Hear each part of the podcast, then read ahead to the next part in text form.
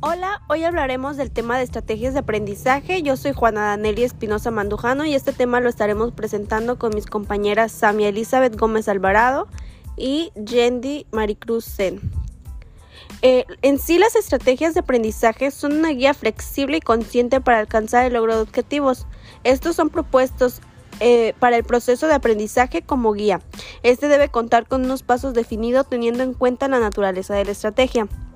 También pueden ser técnicas o estrategias, ya que las primeras se basan en realizar actividades de atención durante las jornadas de clase, como por ejemplo intervenir en el tema a discusión, al igual que realizar preguntas, subrayar información importante y también elaborar esquemas y demás.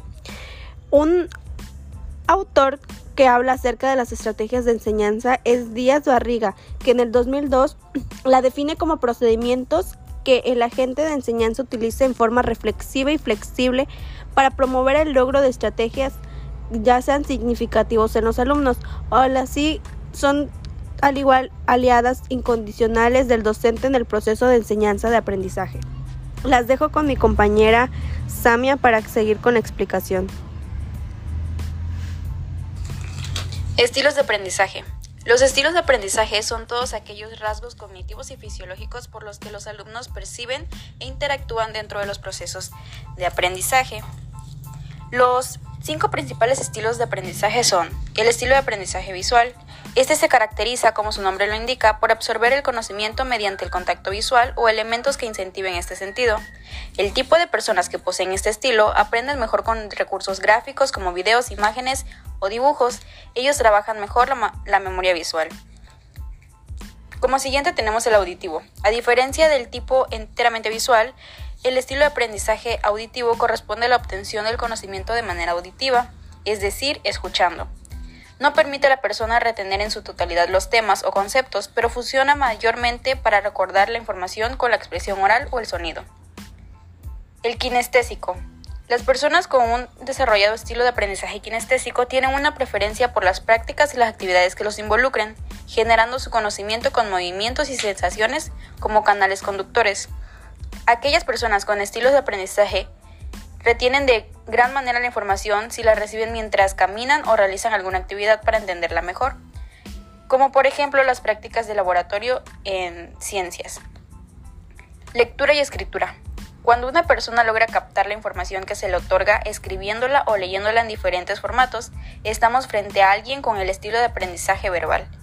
Esos individuos generan su aprendizaje de la manera convencional, tomando un apunte de lo que se les explica para posteriormente leerlo y comprenderlo, o bien con un material de lectura que les otorgue un mejor conocimiento del tema.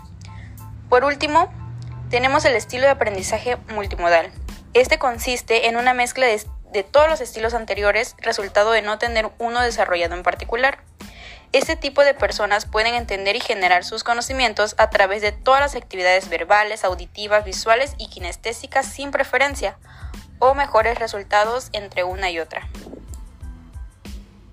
Hola, buen día, mi nombre es Yendi Maricruz Enoch y me tocaron las características.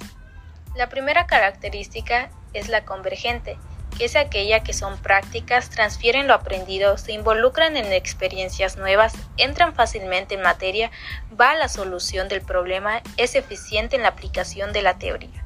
La segunda característica es la divergente, que es que aprende con el movimiento experimental, reproduce lo aprendido, flexible, se acomoda hasta lograr aprender, creativo, tiene propuestas originales, informal, rompe las normas tradicionales.